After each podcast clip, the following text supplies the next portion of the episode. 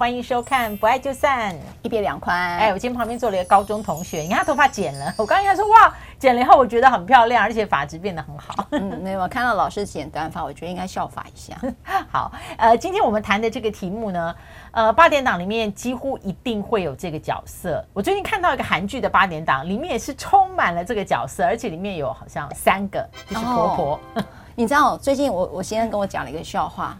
然后我说怎么是那么好笑？就是有一个男的追求一个女孩呢，然后那女生呢就是不肯答应这个追求。他说我有车，然后呢我有房，然后那女生还是没答应。他说这样还是不行，有车有房，我有事业，哎还是不行。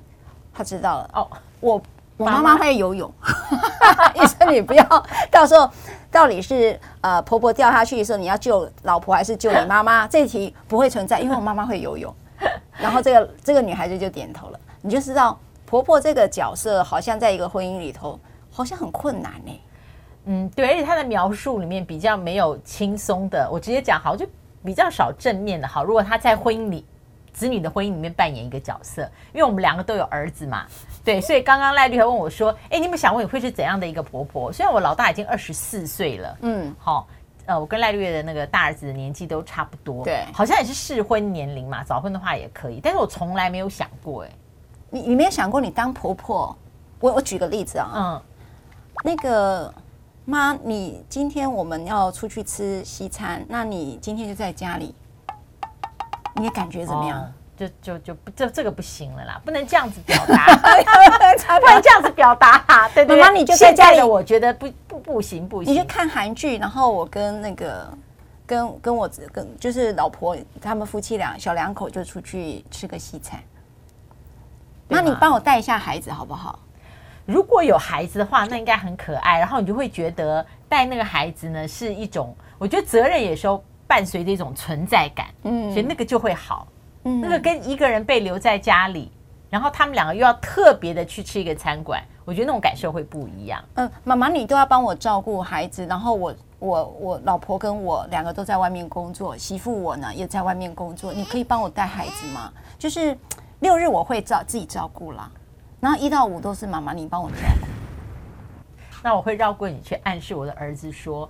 那你每个月要给我多少津贴？哦，妈妈，我你知道我就是我们家里就收入不太高，我们都好辛苦，对不对？妈妈，我告诉你，你教小孩子哈，尽量呢就是不要讲叠音宝宝哈，你不要再叫他宝宝了，他已经够大，你不要叫他宝宝，乖乖，车车推那边，对，要不要吃饭饭这样子？对，吃饭饭，你不要，他已经够大了，妈妈，你你。有时候哈，还有跟他讲事情。你现在是媳妇还是儿子？我媳妇，我媳妇。那那不想听。我就觉得，对我就不想，就是有一个你觉得没有那么熟的人哈，他给你的建议就会变成是，我会感觉是指正，然后那个指正呢，就好像有他对我错。那像我这种比较强的个性，听了就会刺耳。可如果是儿子呢，就会觉得说啊，谢谢你提醒我。对对对，我我没有注意到这个事。哎，我很诚实说，哎，你有吗？是有差别。听起来就是会有差别。好了，方老师，我可不可以问你，你也是为人媳嘛？对，为人媳，而且我我刚进来还算了一下，我小的十六岁嘛。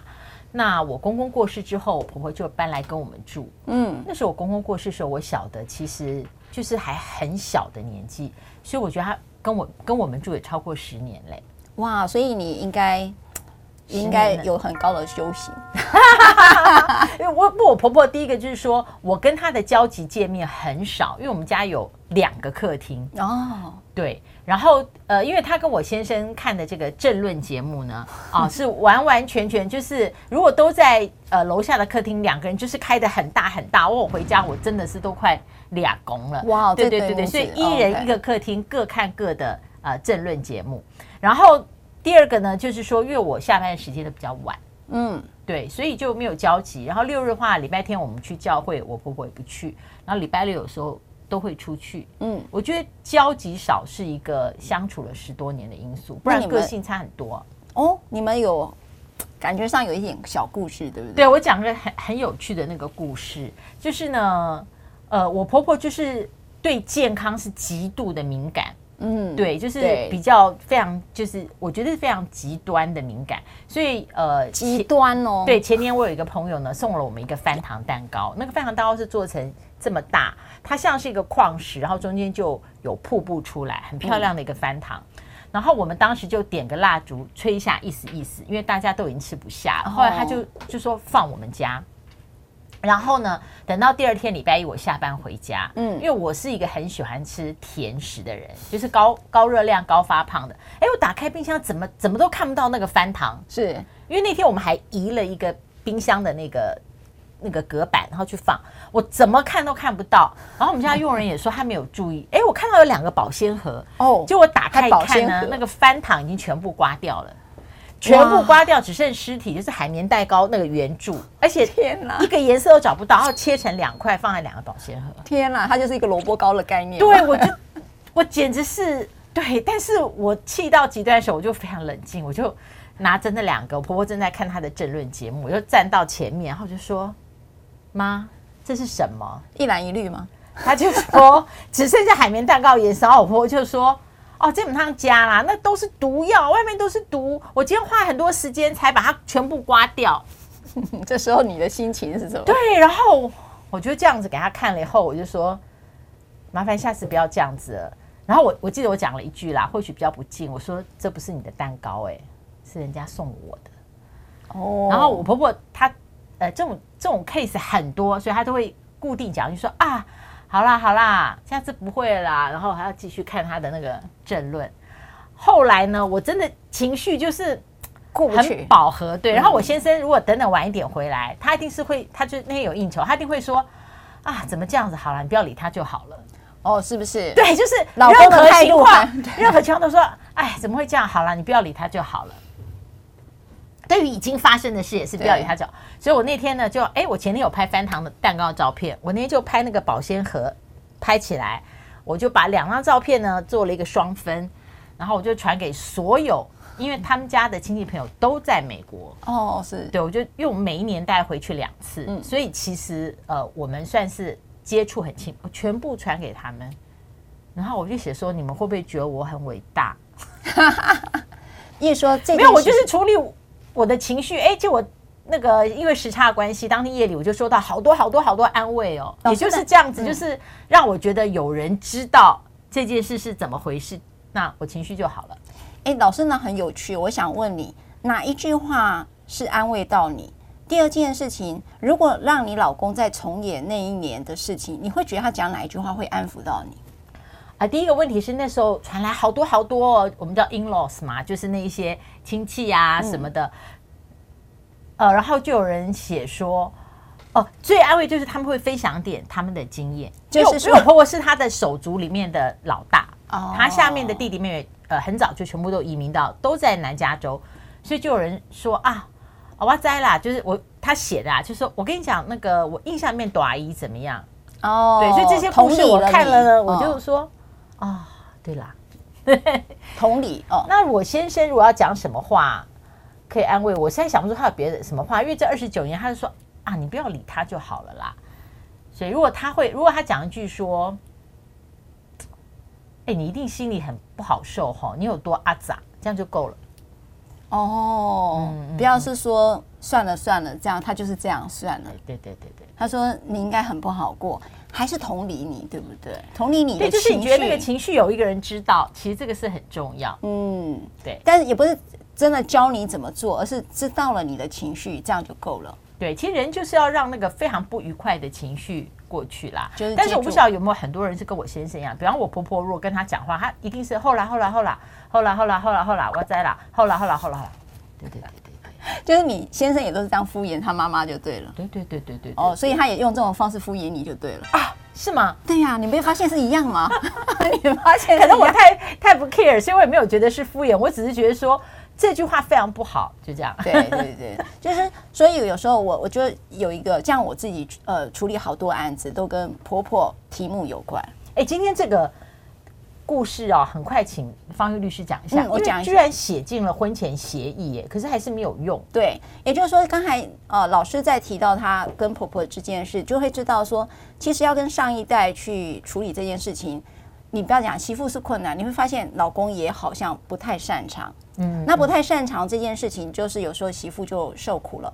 所以当好多的这个议题在这里的时候，那婆婆这个题目就好像变成了是一个大家考古题，好，考古必选题。那这一对夫妻两个呢，就是这个媳妇知道她婆婆，因为她在交往的时候，她就发现她婆婆，因为她也有个很大特色，在我们处理的案子当中，长子会特别有婆媳议题，独子跟长子通常在婚姻结构里头很容易碰到。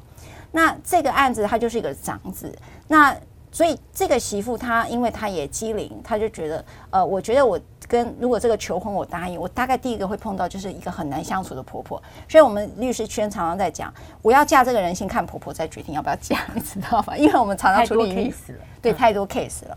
那这个太太呢，所以就跟老公就签了一个离婚，呃，不不，婚前协议书，不是离婚协议书，就签了一个婚前协议书。那婚前协议书他就有特别定了一个条款。他说：“我一定要搬出去住，我们小两口一定要在外面住。哦，就不跟婆婆住了。对，就是不住。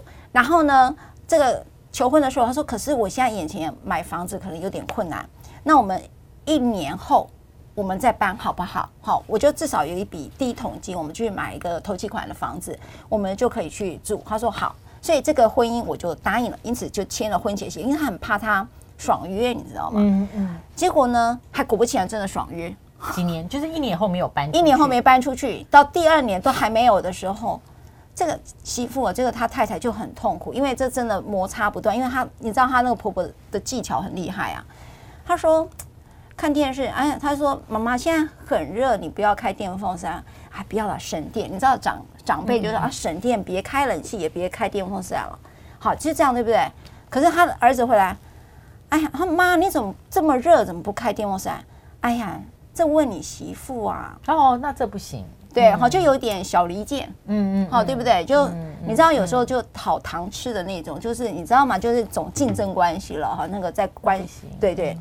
那所以这个摩擦就一直出来了哈。那出来之后，这个媳妇很痛苦，就跟他说，因为这个老公都会先质问你怎么这样对妈妈的，都还是他不像你讲哦，算了，他讲说你怎么可以这样子做？那这个互动如果变成了一种惯性的话。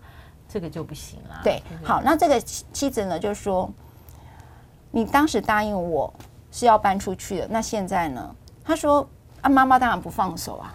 你听到妈妈这样子说，你媳妇怎么对我，你就可以听到一个讯息，就是这个婆婆是不会放掉儿子的。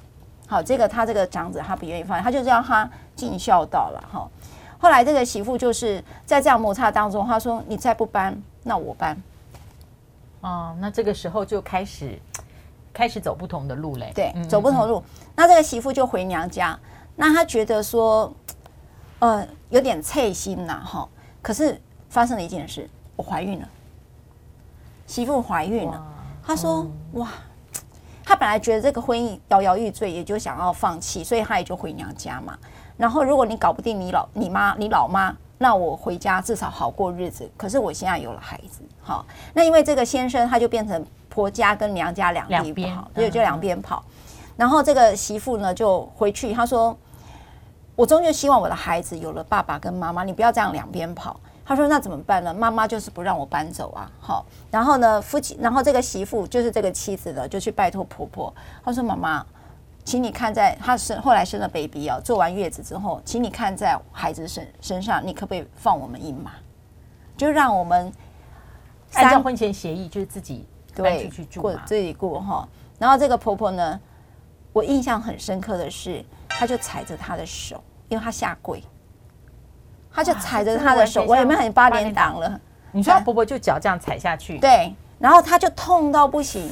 他说：“你干嘛跪啊？你把他扶起来。”然后他痛到不行，因为他脚是踩着。然后那一次他就心理变态了、啊，所以你就知道说。然后后来我记得这个媳妇就昏倒了。好，昏倒的时候就大家都在旁边哈，就哭，他就哭到昏倒了哈。那当然这场婚姻就真的往很难再往下走了。离婚收场。后来是离婚收场的。但是对这个媳妇来讲，会觉得你你到底。其实我这件事情的时候有点小遗憾呢。遗憾的是，这个男人不是不爱老婆，嗯，他很爱老婆，但他又放不下他的妈妈。所以我们刚才在讲说妻子这件事情，他想要透过一个婚前协议来让他们找到一个未来的一个喘息的一个空间。可是这个先生他又被这个孝道给绑得死死的。那我想请问哦，这个媳妇她有没有错失一个时间？就是既然签了婚前协议，在我们的印象里面，他这个是有呃法律效力的。是他为什么不在呃一年乃至于过了一年，他先生还不履行婚前协议？呃，两个人自己成。成立一个家庭自己住的时候，我知道了，这样一定会伤感情。但是如果在那个 timing，他就到法院用这个婚前协议，嗯嗯，强迫他先生要执行。好，念华老师就讲到重点哦，我们来看一下婚前协议，嗯，有用吗？那有用又怎么用？哈，就是像这个案子的媳妇，她到底能怎么做呢？那我先讲一下婚前协议，因为在这个我们的网友也都在问婚前协议到底要注意什么哈，所以也在这一个节目里面特别跟你们说，只要这个婚前协议不要被于强制规定哈，就是譬如说举例啊，或者这个善良风俗，譬如说呃，你一个礼拜要跟我发生几次性行为。好，我们就可能会觉得这是悖于善良风俗，或者说举例来讲，假设离婚之后你所有的财产都归我，那法院也会认为悖于善良风俗，原因是结婚没有人在想离婚的。好，所以你不能预立离婚的条件，这就这个对我还蛮新鲜的，真的哈。所以这种呃，你就是说你所有的约定具有创意性的约定，什么下雨要打伞，不管你任何创意性的约定哈，都记得不能被于这个强制规定或者是善良风俗的约定，或者说你也不能说你绝对不可以打呼哦，这个也不行，也不行，你不能 不能打呼哦，真的，你不能磨牙哦。哦，我觉得老师你还蛮有创意的。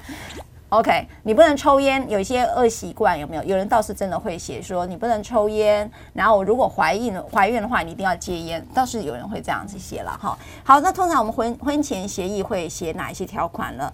就是夫妻是不是惯性啊？也就是说。你看，在美国，他们有时候这个会冠夫姓哦，对不对？姓氏的姓氏的部分，那台湾也会冠早期，但我们现在不太会了。嗯，像我妈妈就叫赖油什么之类的，也都是对，就是冠夫姓。那现在不会，但是法律上是可以约定的，你可以冠妻姓哦，不是只有 我们妻子冠夫姓，妻夫丈夫也可以冠妻姓哦。哈，第二个是关于孩子的姓氏，在早期呢，我们的所有的孩子的姓氏一定是跟爸爸。